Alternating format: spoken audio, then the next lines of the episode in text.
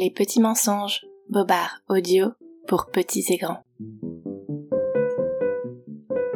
Coucou toi, tu écoutes Les petits mensonges. Sais-tu pourquoi les girafes ont un long cou? Non, moi non plus. Mais laisse-moi te raconter un petit mensonge à ce propos. Il y a fort longtemps, les girafes existaient déjà.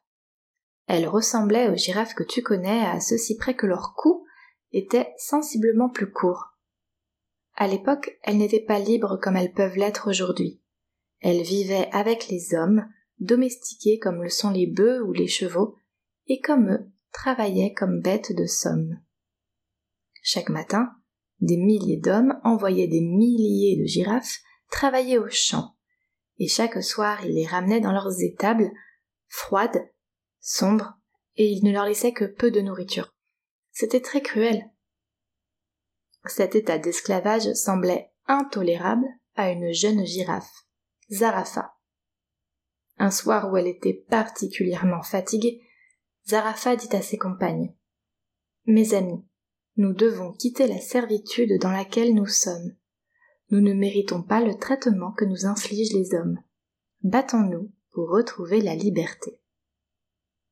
Tu seras certainement d'accord avec elle, en tout cas moi je le suis, mais les autres girafes étaient sceptiques. Comment ferions-nous pour nous défendre? Nous n'avons pas les crocs du lion, nous n'avons pas les cornes du gnou. Zarafa, elle ne dormit pas cette nuit-là. Elle réfléchit longuement sur les paroles de ses amis, mais au fond de son cœur elle entendait l'appel de la liberté et elle était bien décidée à y répondre. Le lendemain matin, comme à leur habitude, les fermiers vinrent chercher les girafes. Comme à leur habitude, ils nouèrent des cordes autour de leur cou. Et comme à leur habitude, toutes les girafes les suivirent et se dirigèrent docilement vers les champs. Toutes les girafes, sauf une, bien entendu. Zarafa était décidée à ne pas bouger, à ne pas obéir. Le fermier tira sur la corde qu'il avait passée autour du cou de la girafe, mais Zarafa ne bougea pas. Le fermier insista, il tira encore. Zarafa planta fermement ses sabots dans le sol. La corde ne cédait pas, mais la girafe non plus. Un deuxième fermier vint à tirer sur la corde, puis un troisième. Pas un poil de la girafe ne frémit. Plus il tirait sur la corde, et plus la girafe plantait ses sabots dans le sol, et plus il tirait, et plus le cou de Zarafa s'allongeait. Ils tirèrent tant et si bien que la corde céda.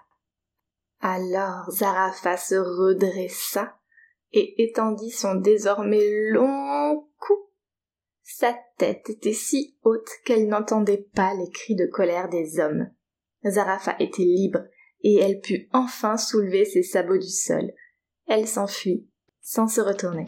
Zarafa fut la première girafe à prendre ses jambes à son cou. Ce jour-là, et la semaine suivante, les hommes qui n'apprennent pas vite firent travailler d'arrache-pied les autres girafes. Alors en quelques jours, la rébellion prit de l'ampleur et, inspirée par Zarafa, les girafes plantèrent tour à tour leurs sabots dans le sol, et les fermiers tirèrent, et les coups s'allongèrent, et les cordes cédèrent. Voilà pourquoi les girafes ont un long cou? C'est la marque du souvenir de la jeune girafe qui avait dit non à la cruauté des hommes. Quel que soit l'animal que tu croises, n'essaie pas de le retenir car toutes les cordes finissent par céder. Voilà, je t'ai raconté un petit mensonge, j'espère que cela t'a plu, si oui, on se retrouve très bientôt. D'ici là, je t'embrasse et surtout, ne crois pas tout ce que les adultes te racontent.